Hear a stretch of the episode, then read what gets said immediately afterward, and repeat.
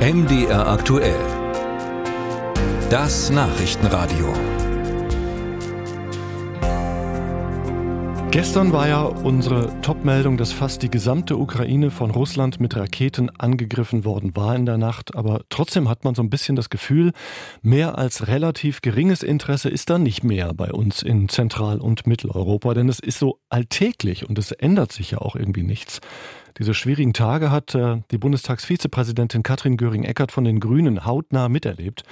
Denn sie war jetzt mehrere Tage seit Montag schon in der Ukraine in unterschiedlichen Regionen und jetzt ist sie in Moldau und bei uns live am Telefon. Schönen guten Morgen.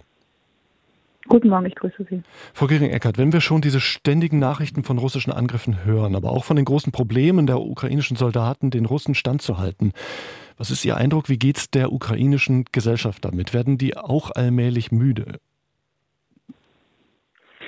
Ja, wenn man sie danach fragt, und ich habe das eigentlich regelmäßig getan, weil bei uns ja viel darüber diskutiert wird, äh, dann sagen die Leute, ja, wir sind müde.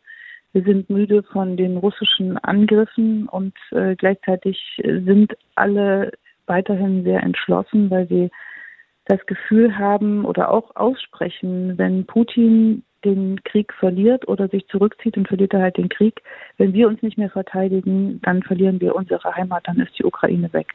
Ja. Und äh, diese, diese Entschlossenheit hat mich jedenfalls sehr beeindruckt, neben aller Müdigkeit und Erschöpfung. Und natürlich auch Trauer über Verletzte, über tote Soldaten. Also Sie würden nicht sagen, dass das eine Waage ist, die sich in Richtung Pessimismus neigt? Nein, es ist nicht Pessimismus, sondern es ist die Klarheit, was möglich ist und was mit welcher Unterstützung möglich ist. Darüber ist natürlich viel gesprochen worden in allen Gesprächen also selbst äh, Leute auf dem Dorf, die ich auf der Straße angesprochen habe, haben gesagt, ihr müsst uns die Waffen liefern, wir brauchen die Munition, wir brauchen die Taurus. Und äh, das, das ist eher die Haltung, was könnten wir machen, wie können wir mit unseren Spezialisten, die wir haben in der Ukraine, überlegen werden. Es gibt viele Debatten natürlich über ein neues Mobilisierungsgesetz, weil bei vielen können wir vom Ausland aus helfen, äh, bei der Mobilisierung von Soldaten halt nicht. Und auch das macht Menschen natürlich Sorgen, aber es gibt trotzdem auch da eine Entschlossenheit. Hm.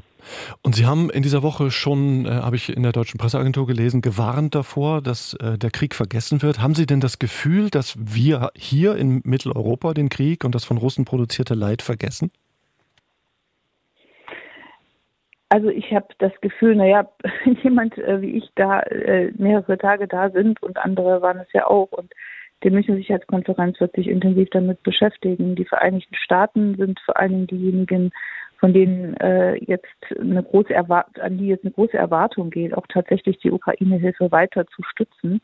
Und das macht den Leuten dort natürlich auch eine große Sorge. Und Sie haben es ja in der Anmoderation gesagt, man gewöhnt sich so ein bisschen dran. Wenn man dann selber im Keller sitzt, äh, dann merkt man, das ist aber wirklich dieses ganze rot auf der Karte der Ukraine, das sind äh, die Warnungen vor, vor Angriffen, das ist eben wirklich Realität. Und jetzt habe ich in einem sehr sicheren Keller in Kiew gesessen und das ist überhaupt nichts im Vergleich zu denen, die entweder möglicherweise gar keinen Keller haben oder wo Dauerbeschuss ist, wie im Osten oder die dann auch in der Hauptstadt oder in Odessa, da war ich ja auch äh, gerade gestern erst noch, nachts ihre Kinder packen und wenigstens in die nächstgelegene Tiefgarage gehen. Und das ist die, das ist halt die Wirklichkeit und der müssen wir uns auch stellen. Und ich sage das einerseits, weil ich kenne die Ukraine jetzt seit 20 Jahren. Ich war das erste Mal da während der Orangenrevolution 2004.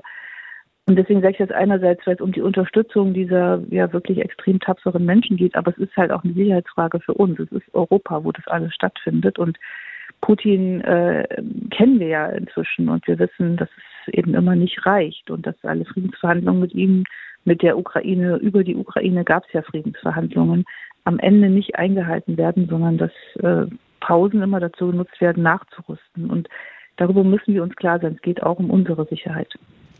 Den Konflikt, den Krieg nicht vergessen. Das ist der Appell von Katrin Göring-Ecker, der Bundestagsvizepräsidentin von den Grünen. Sie war jetzt mehrere Tage in der Ukraine und ist jetzt in der Moldau, äh, in der Republik Moldau und auf dem Rückweg. Frau Göring-Eckert, danke für Ihre Zeit heute Morgen hier bei MDA aktuell. Ganz herzlichen Dank und liebe Grüße an alle.